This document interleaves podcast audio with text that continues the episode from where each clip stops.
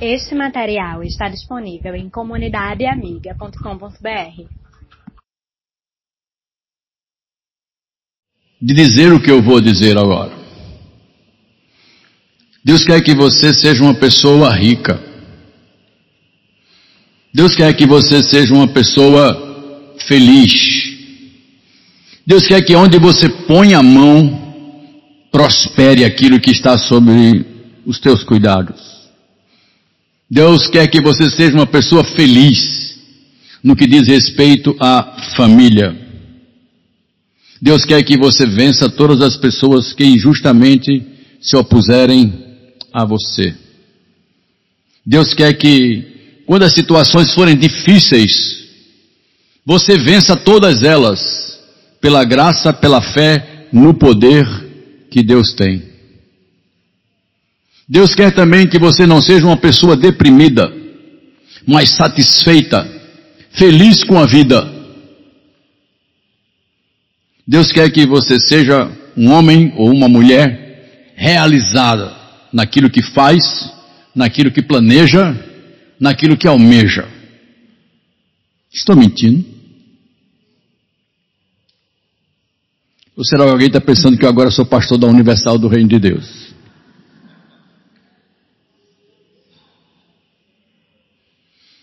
Uma vez eu vi uma frase de um professor meu. Verdade é verdade, mesmo que esteja na boca do diabo. Se o diabo disser Deus é bom, Deus é bom, meus irmãos, e não vai ser ruim, porque o diabo, isso aqui está muito frouxinho. Isso agora melhorou. E não vai ser ruim porque é o diabo que está dizendo. Queridos, algumas verdades que a palavra de Deus nos diz parece que escapam no nosso conhecimento porque tem gente vendendo essas verdades. Esse é o problema. Mas tudo que eu afirmei aqui no começo são verdades de Deus.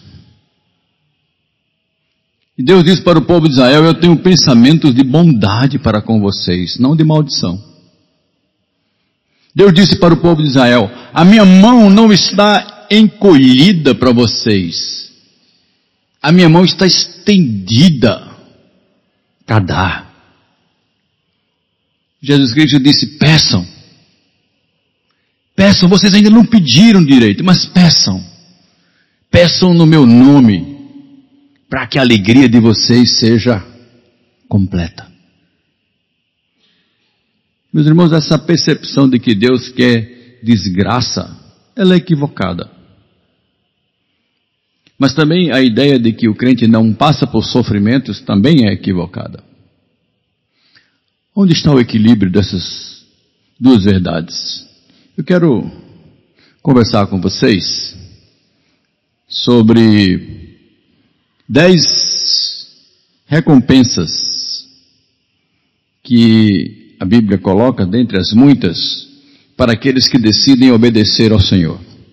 Abra sua Bíblia no Salmo 112. Eu vou ficar toda vez olhando os textos desse salmo.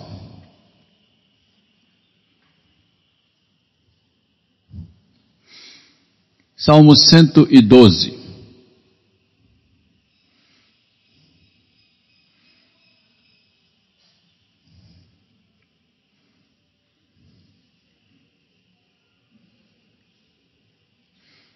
Todos acharam? Vamos começar. O salmo diz assim: Aleluia.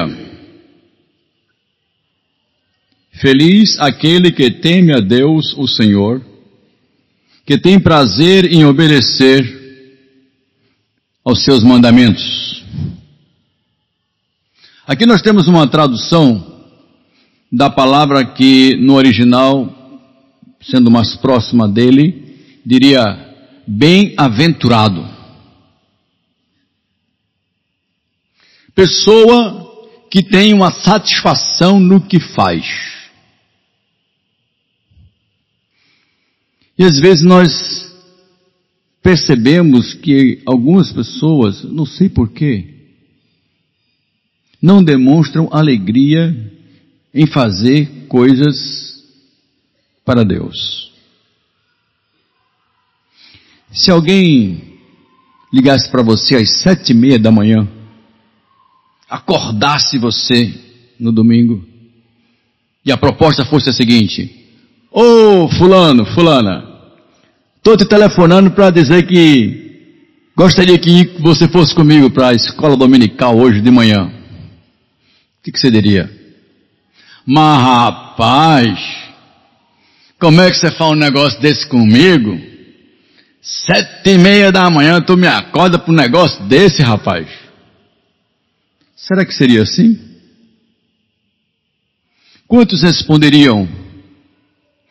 Alegrei-me quando me disseram.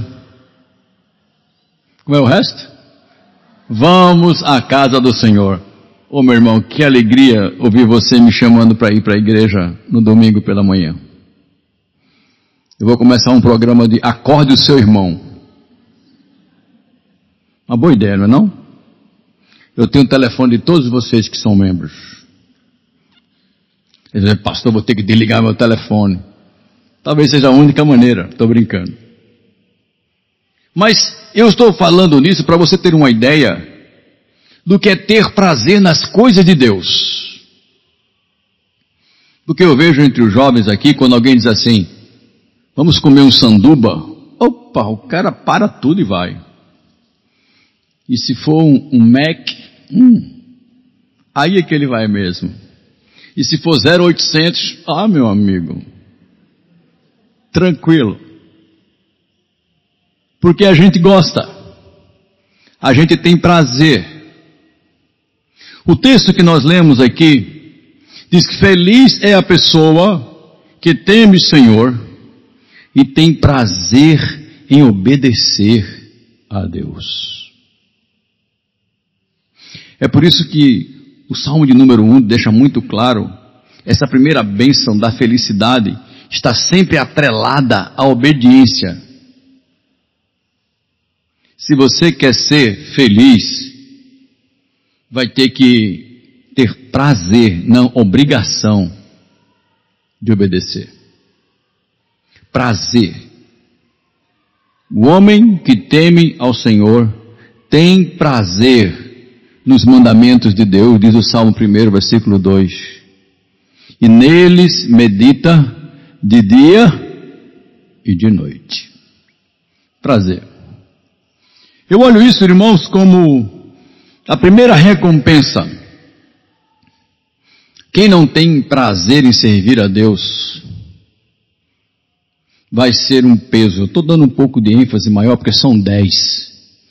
Mas tudo deriva deste prazer. Há muito tempo atrás, uh, um ator muito conhecido do mundo cinematográfico chamado Robert De Niro. Ele fez um filme, ou participou de um filme, é o ator principal do filme chamado As Missões. Está em locadora. Eu até recomendo você a, a ver o filme. Muito interessante. Eu mostro para os alunos do seminário. E numa luta dispondo, eh, disputando uma mulher com um irmão, ele mata o irmão. E ele entra numa crise de culpa, de remorso. Ele é preso. Era um mercador de escravo índio. E lá na cadeia ele conhece um padre jesuíta. E o padre o convida para a vida religiosa. E ele conta a história dele, do pecado, daquilo que ele fez, da maldade. E o padre disse: Eu tenho uma solução para você. E pega todas as armas deles, escudo que ele tinha, coloca dentro de um saco. O saco é amarrado a uma corda. A corda é amarrada nele. E ele diz: Você vai ter que levar este saco até as tribos que você fazia escravo. Para você purgar o seu pecado. E o filme mostra uma boa parte daquele homem subindo, descendo, arrastando aquele peso pela praia, as cordas tirando sangue dos seus ombros, ele caindo. E eu perguntei para mim mesmo: Que grande prazer em servir a Deus desta maneira. Ou Deus é sádico, ou ele gosta de sofrer. Ele é masoquista. Das duas, uma. Mas não é isso que nós encontramos na Bíblia. Feliz é o homem que tem prazer na lei do Senhor. Deus se agrada dele e faz ele feliz, porque ele obedece os mandamentos do Senhor. E como eu costumo dizer, não há nada melhor do que aquilo que Deus chama de bom. E os mandamentos do Senhor é bom, agradável e perfeito. Tudo vai partir daí. Mas agora vamos para o versículo 2. No versículo 2, o salmo diz assim: Os filhos desses homens são poderosos na terra prometida, e os seus descendentes serão abençoados. Aparece aqui duas bênçãos que a gente deseja. A primeira bênção é uma família estável.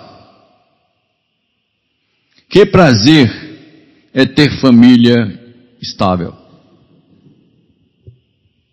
Deus está dizendo: Eu te dou isso. Se obedecer. E vou fazer mais ainda.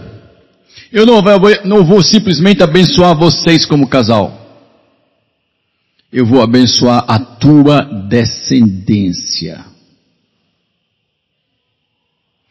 Teus filhos teus netos, teus bisnetos, eu vou abençoar por amor a você. Você já viu na Bíblia quantas vezes Deus poupou desgraça de reis perversos?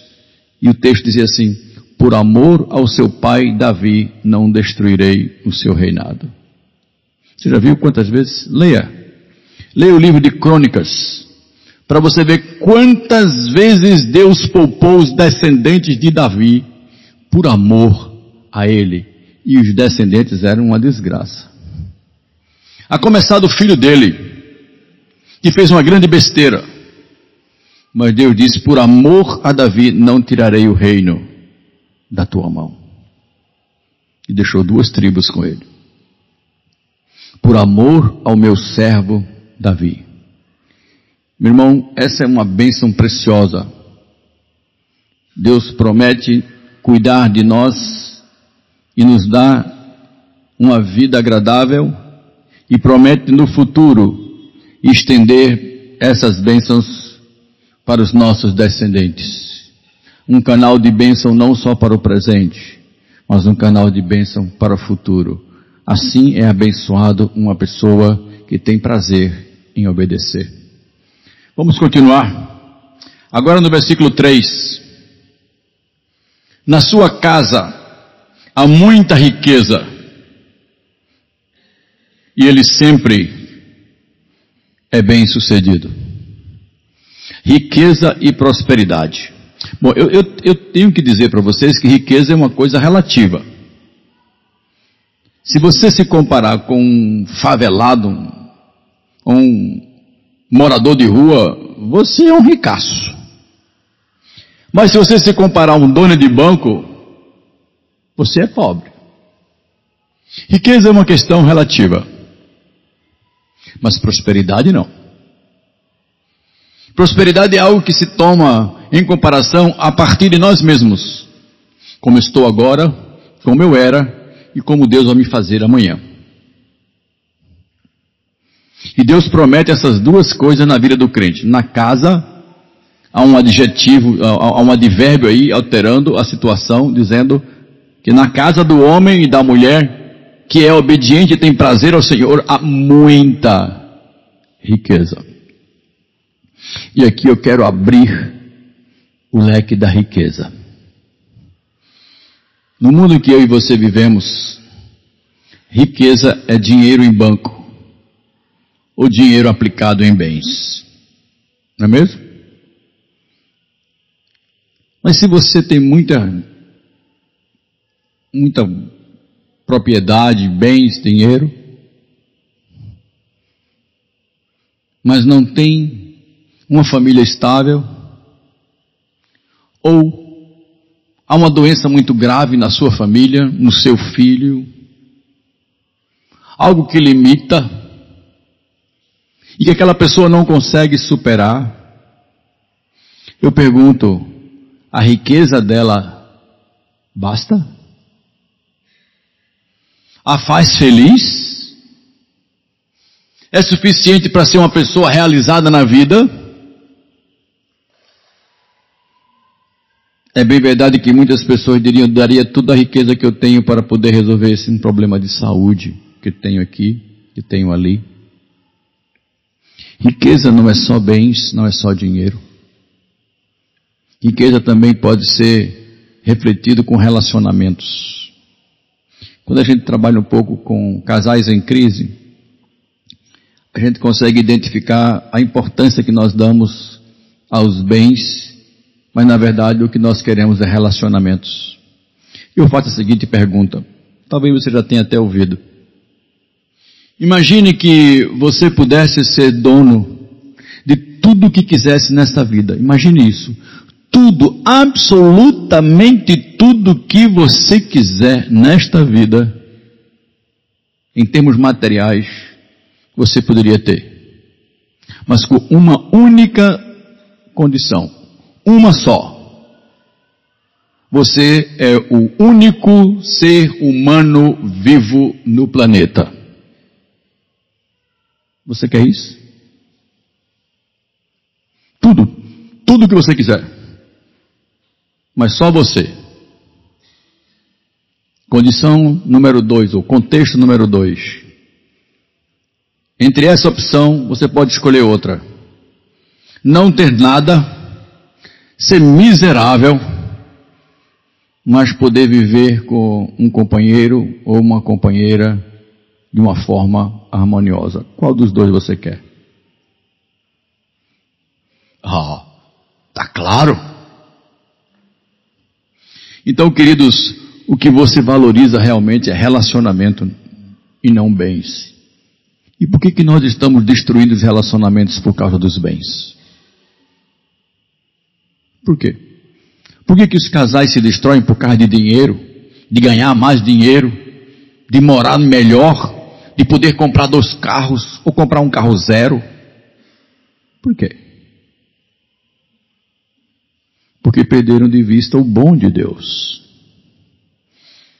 A riqueza que Deus dá é mais do que riqueza material, embora tem também promessa de riqueza material.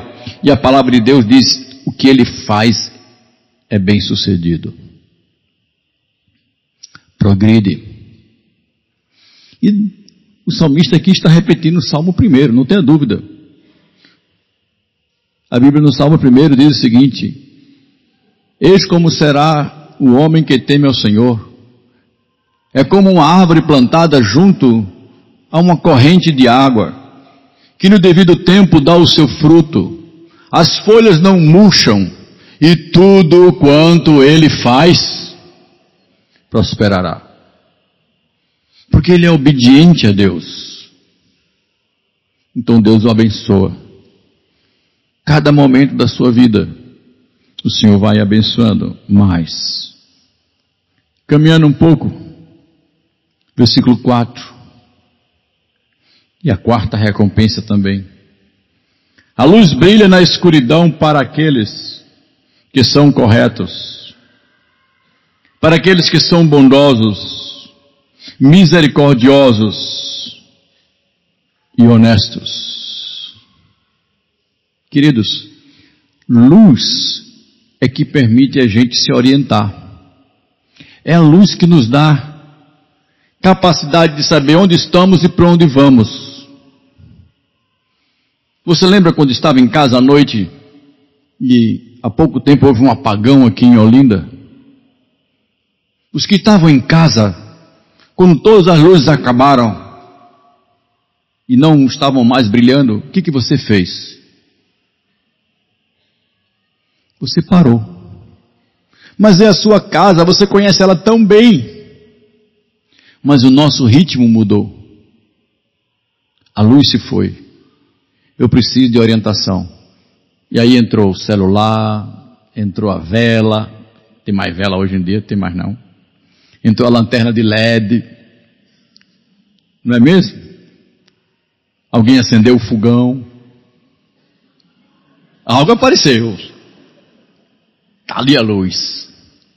Pelo menos uma claridade. Aí a gente começou a andar novamente dentro da nossa casa. Salmo 119, versículo 105, diz assim: Lâmpada para os meus pés é a tua palavra e luz para o meu caminho. Isto é uma bênção. É uma bênção que ninguém está falando, mas Deus está oferecendo para aqueles que obedecem a sua palavra orientação para o que fazer na vida. Orientação para saber por aqui não. Olha o buraco. Orientação para dizer aqui é a decisão certa, porque Deus me orienta a fazer isto. É por aqui que eu vou. E porque ama obedecer a Deus, também tem prazer em dizer não. É. Volto ao Salmo primeiro. Estou fazendo algumas ligações. Está lembrado do versículo 1? Três nãos. Bem-aventurado, feliz é a pessoa que não anda no conselho dos ímpios, não se detém no caminho dos pecadores, não nem se assenta na roda dos escarnecedores. Ele sabe dizer não em obediência ao Senhor. Mas ele sabe quando dizer sim em obediência ao Senhor. Tem rumo. Ele sabe para onde vai a vida. Ele sabe para onde levar a sua família. Ele sabe onde pode entrar. E ele sabe onde não deve entrar. E porque ele faz isso, ele faz isso porque ele conta com a orientação do Espírito Santo de Deus em sua vida. Todos aqueles que são filhos de Deus, disse o apóstolo Paulo em Romanos 8,14, são guiados pelo Espírito Santo de Deus. Se você é um filho, uma filha de Deus, então você tem o Espírito Santo que lhe guia. Isso é uma bênção. Uma bênção especial. Vamos andar para o versículo seguinte, versículo 5. Feliz aquele que tem pena dos outros e empresta generosamente e dirige os seus negócios com honestidade. Em João 20 nós encontramos uma afirmação de Jesus dita pelo apóstolo que Jesus disse: melhor é dar do que receber. Há mais alegria em dar do que em receber. Eu experimentei isso com os meus filhos e agora estou experimentando com os meus netos. O Manuel era maluco por uma bateria. Ele pegava tudo e fazia bateria. Tampa de panela, cabo de faca, cabo de vassoura, qualquer coisa que fizesse barulho, garrafa PET, virava uma bateria. Eu disse para minha esposa, vamos dar uma bateria para esse moleque. compramos uma bateria pequenininha. E no dia do aniversário dele, quando ele chegou de Fernando e Noronha, estava lá em casa, o pai dele montou a bateria e eu entrei com ele no colo. E eu filmei a cara do moleque. Quando ele viu a bateria. Mas depois eu fui ver o filme. Eu esqueci da cara do avô do moleque. O avô do moleque estava mais feliz do que ele. E toda a munganga, todas as caras era do avô. O moleque só estava assim. Depois é que ele se entusiasmou. Eu me lembrei que a maior alegria era minha de estar tá dando alguma coisa ao meu neto. Pois a maior alegria de dar alguma coisa a você é de Deus, não é sua não. Porque Deus tem prazer em abençoar. E porque nós somos imitadores, como vimos um cântico nesta noite tão bonito, de alguém que deseja ser a imagem e semelhança de Deus, nós devemos também ser crentes que têm prazer e alegria em dar. E dar significa perder para você. Isso é bênção, pastor? É. Isso é uma bênção de Deus. Que nos livra de sermos egoístas. De não entesourarmos só para nós mesmos. Guardar só para a gente. E cada vez mais a gente quer uma conta mais segura, maior, mais investimentos. E achando que quanto mais temos no banco, mais seguro estamos. Tolice. Aqui o texto da palavra de Deus nos diz que o prazer de dar é a morte do egoísmo. Os olhos começam a olhar para o pobre. O bolso começa a ficar fácil para emprestar. E alguém diz assim: se você não quiser perder o amigo, não empreste. Eu continuo a frase: se você não quiser perder o amigo, não empreste, dê. Então eu tomei uma decisão como pastor, se eu não puder dar, eu não empresto. Porque às vezes esses empréstimos as pessoas não podem pagar e termina nunca mais querendo ver com você de vergonha. E era melhor perder o dinheiro do que perder a amizade. Já aconteceu isso com você? Fulano que lá vem aí, está me devendo, já foge. Por causa de dinheiro. Mas a Bíblia diz que quem é abençoado, quem se compadece do pobre e dá, continua emprestando. É o livro de Provérbios. Sabia disso? O livro de Provérbios diz assim: quem dá aos pobres, empresta a Deus. E eu fiquei pensando, o que é ter Deus como uh, uma pessoa que me deve? Nossa. O dono do universo me deve. Não, ele não me deve. Ele está se dispondo a me abençoar. A tradução correta para a gente entender é: quem dá aos pobres recebe muito mais em bênçãos do Senhor. É isso. É interessante, irmão, nós olharmos que este dar está associado à honestidade. Você notou no versículo? O versículo diz que essa pessoa tem pena dos outros, mas dirige os seus negócios com honestidade. Não é dar dinheiro que veio de corrupção, como diz o ditado popular, não é fazer boas obras com o chapéu alheio. Não é dinheiro desonesto.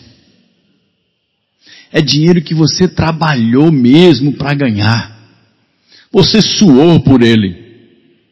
E parece que quando a gente faz isso, mais egoísta a gente fica, não é mesmo? Quando gente trabalha muito e faz, ah, esse dinheiro foi suado. E aí eu sou mais tendencioso a não olhar para o pobre. Mas o dinheiro honesto, com a bênção de ser generoso, tem uma grande bênção prometida pelo Senhor. Do jeito que o Senhor está lhe abençoando, Ele vai dizer mais na frente. O Senhor vai te abençoar mais ainda, à medida que você for canal de bênção para os outros em termos materiais. Vamos para o versículo 6. Quem é correto nunca fracassará e será lembrado para sempre. Sucesso e reconhecimento que Deus está prometendo. Como eu disse a vocês, no mundo que a gente vive hoje, sucesso é sinônimo de dinheiro. Mas na Bíblia, sucesso é sinônimo de fazer a coisa certa. O que faz o que é correto nunca fracassará. Sinônimo de sucesso diante de Deus é fazer o que é certo. E nisso há bênção. Deus garante você conseguir o que você intenta. Quando você faz o que é certo, e quando você age honestamente. E olha o resultado, irmãos. O texto diz que você será reconhecido.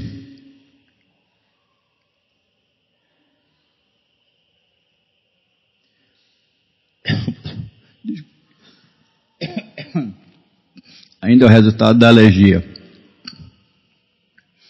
Você será lembrado. Você será lembrado. Quem não se sente machucado quando está diante de uma pessoa ingrata? Que você ajudou e agora, como dizem por aí, cospe no prato que comeu. A ingratidão é uma das mais dolorosas respostas que alguém pode dar quando é ajudado. Mas Deus diz: Olha, eu dou uma bênção para você. Você será lembrado quando você ajudar. Eu farei isso. Eu vou tirar esses caminhos que geram essa ingratidão para com você. Deus está dizendo que vai dar isso como bênção. Vamos caminhar mais um pouco, irmãos. E agora o foco vai mudar. Versículo 7. O versículo 7 começa assim. Ele não tem medo de receber más notícias. A sua fé é forte, pois confia no Senhor. Muitas pessoas pensam que crente não passa por dificuldade, que crente não tem câncer, que crente não pode ter um derrame, que crente não pode cair numa armadilha, que crente não pode passar por uma injustiça, que crente nunca será assaltado ou nunca será enganado.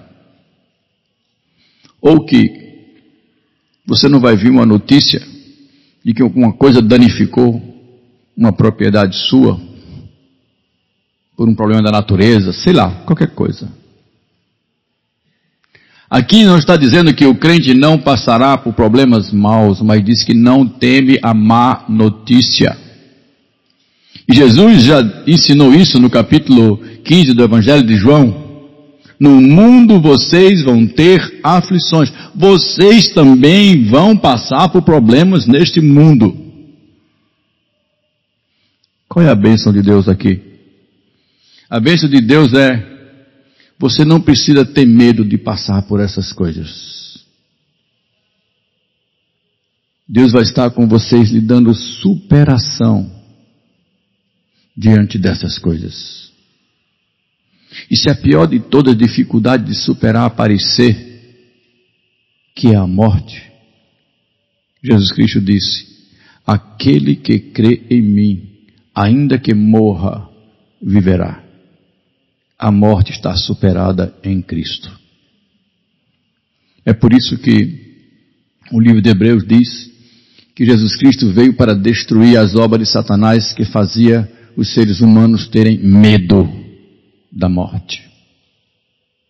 Livrar aqueles que têm medo de morrer.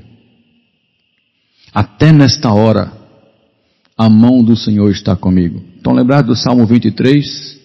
Ainda que eu ande pelo vale da sombra e da morte, ali tu estarás comigo. A tua vara e o teu cajado me consolam. Vamos estar presente nesse momento difícil. E não tenho por que temer, aqui nós encontramos no mesmo capítulo 7, mais uma bênção do Senhor. O privilégio de confiar em Deus e ter fé. Fé, irmãos, está associada à confiança e confiança está associada à fé. E a Bíblia diz que a fé é um presente de Deus.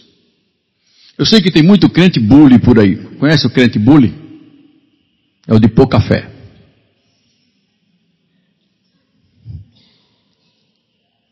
Crentes de pouca fé. Qualquer coisinha balança a vida dele.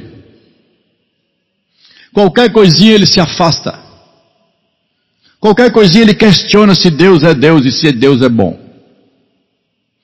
Meu irmão, se isso acontece na sua vida é porque o seu relacionamento com Deus está péssimo. Você conhece pouco o Deus a quem você diz adorar. Sua vida de conversa com Ele é muito pobre. E suas experiências com Deus são raras. Se esse é o seu perfil de vida, a sua fé é menor do que grão de mostarda é microscópica. Vale pouco, faz pouco, produz pouco, gera confiança muito pequena. Nós precisamos aprender a confiar no Senhor. E quanto mais você conviver com Deus, mais você vai ver que Deus é sempre digno da sua fé. Peça fé a Deus se você precisa dela para ser forte. O livro de Provérbios diz: se no momento de angústia você se mostra fraco, pequena é a sua fé. Precisamos conhecer o Senhor de perto para com Ele conviver e vivermos de uma maneira que nos dê estabilidade e confiança independente das situações da vida. E caminhando para o fim, encontramos o versículo de número 8. Essa pessoa não fica preocupada, nem com medo. Ela tem certeza de que os seus inimigos serão derrotados. Estresse Talvez seja essa a, essa a palavra mais usada hoje no mundo dos negócios e no mundo dos estudantes que querem entrar na universidade ou em concursos públicos. Estresse. Estresse. Preocupação. Essa palavra é fantástica. Preocupação. Olha, olha, olha como ela diz. Pré-ocupação.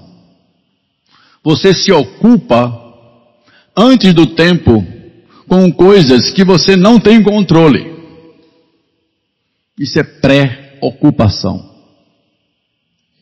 Você não está nem lá ainda. A coisa nem aconteceu. Olha como eu estou, estou frio, estou frio. Eu tinha colegas na época de vestibular que eu sabia que eles conheciam a matéria. Eram estudantes comigo, não eram levianos, mas ficavam tão preocupados que um, uma delas, ao sair da, da prova do vestibular, eu ainda lembro, ela estava chorando e ela disse: Eu me esqueci de tudo, deu um branco. Isso é simplesmente uma proteção mental. A tensão foi tão grande que a mente diz: Para, não tu vai endoidar. Dá licença sem acesso. Acesso negado. Ela digitava a senha, a mente diz, senha incorreta. Não acessava a memória dela. Estava tudo lá. Eu sabia que aquela moça tinha condições de responder a prova. Eu sabia. Mas a tensão, o estresse, a preocupação.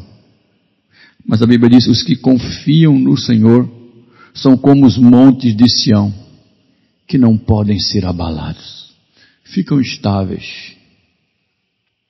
E conseguem passar pelo momento de crise, e até no momento em que está sendo perseguido. Você não vai escapar disso não. Quantas vezes já entrou no meu escritório para conversar pessoas que estavam sendo, uh, estavam passando por perseguições. E às vezes perseguições que foram parar em tribunais. E que eram injustiças e que machucaram a vida, e que tiraram oportunidades da vida, e que causaram dificuldades. Mas até que ponto vamos deixar que os inimigos interfiram em nós? Deus dá a bênção da tranquilidade. Volta ao Salmo 23. Na presença dos meus inimigos, o Senhor unge a minha cabeça. Ungir, meu irmão, é limpar a cabeça. Fez um, um shampoo na cabeça. Passou o óleo. Tirou as crecas. Limpou a cabeça. Colocou uma mesa. Colocou comida. E me colocou também para beber, meu cálice transbordou, havia abundância. Você já pensou em comer em momento de perseguição? Só se você estiver extremamente seguro e tranquilo de que os teus inimigos não têm poder para destruir você. Aí você ri deles. É isso que o texto está dizendo. E João, quando escreveu para a igreja do primeiro século, no capítulo 8, ele disse assim: Aquele que é nascido de Deus, o diabo não lhe toca porque nele foi colocada a divina semente. Meu irmão, minha irmã, diabo não tem poder contra você não. Se alguma coisa lhe acontecer na vida, Deus, o seu Deus permitiu e é para sua instrução. Também para o seu bem.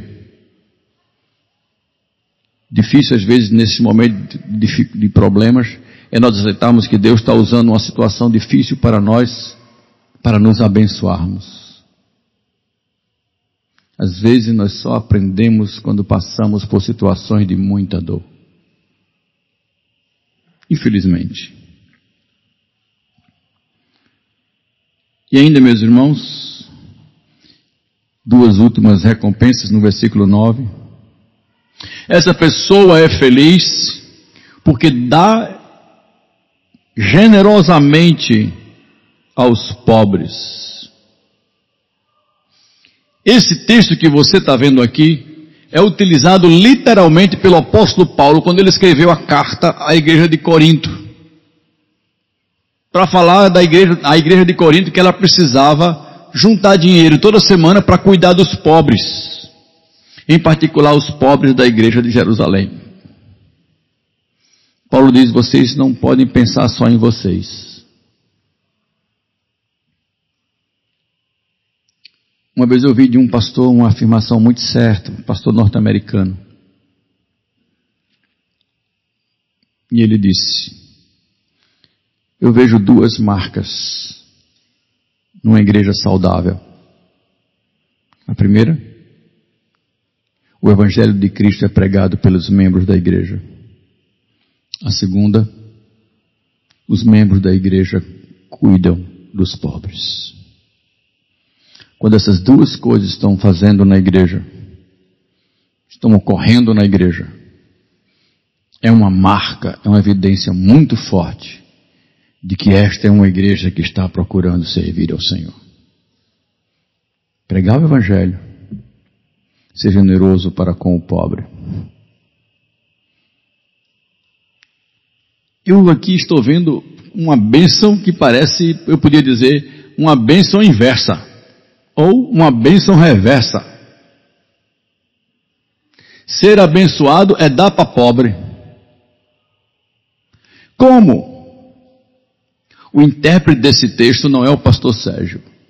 O intérprete desse texto é o apóstolo Paulo. Sabe como Paulo interpreta essa bênção? Quanto mais você der para o pobre, mais Deus vai fazer você uma pessoa financeiramente rica. Quanto mais generoso você for, mais abundância de bens Deus vai colocar na tua mão. Quanto mais você der, mais Deus vai fazer você receber. É o inverso do que a gente está vendo por aí, né? Que por aí é, dê para a igreja e fique rico. A Bíblia diz, dê para o pobre. Ajude o pobre. Reparta os seus bens. Você está lembrado de Mateus, de Lucas 19? De um homem que era podre de rico, digamos assim, de nome Zaqueu. Ele tinha dinheiro lícito e ele tinha dinheiro roubado. Jesus vai jantar na casa dele. Ele ouve a mensagem do Evangelho na boca de Jesus. Ao ouvir a mensagem, sabe o que ele diz? Senhor, vou fazer duas coisas. A quem eu roubei, eu vou devolver. Não quero dinheiro ilícito na minha mão. Ele tira o dinheiro ilícito da mão dele. E depois do dinheiro lícito, ele diz para Jesus: E dos meus bens, metade deles eu vou dar aos pobres. Sabe o que Jesus Cristo disse para aquele homem naquele momento? Hoje entrou salvação nesta casa. O cara perdeu metade dos bens. E Deus diz que entrou salvação? Claro. Um homem deixou de ser escravo do dinheiro para ser escravo de Jesus. Ele foi liberto do ter para poder ser servo de Deus. Hoje entrou salvação. A bênção de Deus não está em receber, embora Deus queira colocar muitos bens na nossa mão, mas Deus não coloca seus bens materiais na mão de servos e servas egoístas. Nós não somos lagoas para receber e reter. Nós somos canais para receber e distribuir. E a última recompensa dessas dez que eu estou falando nesta noite é que diz: Este homem ou esta pessoa será poderoso ou poderosa e respeitada. Há uma influência muito grande, irmãos, quando você age em função de uma pessoa. Uma vez, um membro da igreja me procurou. Era uma senhora. E ela disse: Pastor, para mim é Deus no céu e Fulano de Tal na terra. O que esse homem fez na minha vida, eu não vou esquecer nunca. Nunca. Eu sou grata a Ele enquanto eu viver. Eram dois crentes. E um se moldou para o outro e fez uma grande diferença na vida daquela senhora. Se tornou uma pessoa de grande influência, não porque estudou, não porque era um bom pregador, não porque tinha grandes conselhos, mas porque era generoso e soube botar a mão no bolso do que Deus tinha lhe dado e fazer uma diferença definitiva na vida de uma senhora que estava precisando. Jesus Cristo nos ensinou a isto. O irmão de Jesus, Tiago, disse que a verdadeira religião é esta: cuidar do pobre, da viúva e do necessitado. E uma fé que não mostra obras, esta fé é morta. Vejam, irmãos, eu apenas citei dez bênçãos. Vocês acham que só tem dez bênçãos para quem obedece ao Senhor? É isso que você pensa? Queridos, há centenas, se não milhares, de citações e identificações de bênçãos para os filhos de Deus. Os salmos são abundantes, eis como será abençoado o homem que serve ao Senhor. Levítico 26. Se me obedeceres, abençoarei vocês dessa maneira. E vem uma lista de dezenas de coisas de que Deus promete que vai fazer. Deus deseja que nós sejamos seres humanos felizes e realizados. Quando essas coisas não acontecem, mesmo quando em situações difíceis, é porque nós estamos invertendo as coisas. Eu deixei isso para o final. O que é inverter as coisas? É você não fazer o que está escrito aqui em cima. Todo domingo você lê o que está aqui, ó. Mas muitos de nós saímos daqui isso fica escrito aqui e fica para trás. A maior bênção que você pode ter na vida é colocar em Deus, é colocar Deus em primeiro lugar. Porque se isso acontecer, sabe o que Jesus Cristo prometeu? Coloque em primeiro lugar o reino de Deus e a sua justiça. E todas as outras coisas Deus vai dar de bandeja para você. Deus vai acrescentar. Deus vai lhe dar. Isso não é balela. Isso não é utopia. Isso não é troca. Esta é a palavra de um Deus abençoador que quer que seu povo seja abençoado para poder também abençoar.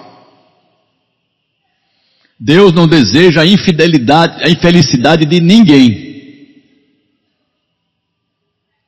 Mas tudo começa, e aqui termino.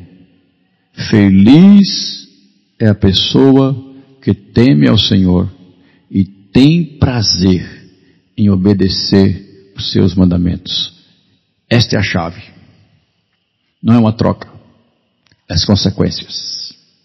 Se você faz as coisas de Deus com prazer, oferta ao Senhor com prazer, serve ao Senhor com alegria, tem prazer em abrir a Bíblia e ler, tem prazer em dizer não para o pecado, tem prazer em crescer, tem prazer em acordar no domingo e vir à escola dominical para aprender mais da Bíblia, tem prazer num dia em que parecia que ia chover muito e sair de casa e encontrar um estacionamento alagado, mas eu vou para a igreja. Eu tenho prazer. Eu gosto disso porque você gosta do Senhor e gosta de obedecer a Deus, eu quero lhe dizer que Deus gosta de abençoar você. E vai lhe abençoar. Você não precisa nem pedir, porque Ele disse que vai dar. É promessa dele. O que Ele espera de nós é fidelidade e tirar de nós essas coisas que não estão na satisfação. Leve para casa este versículo do Salmo 36. Agrada-te do Senhor, e Ele satisfará os desejos do teu coração. Agrada-te, tenha prazer em Deus, e Ele satisfará os desejos do seu coração. Curva a sua cabeça, vamos orar.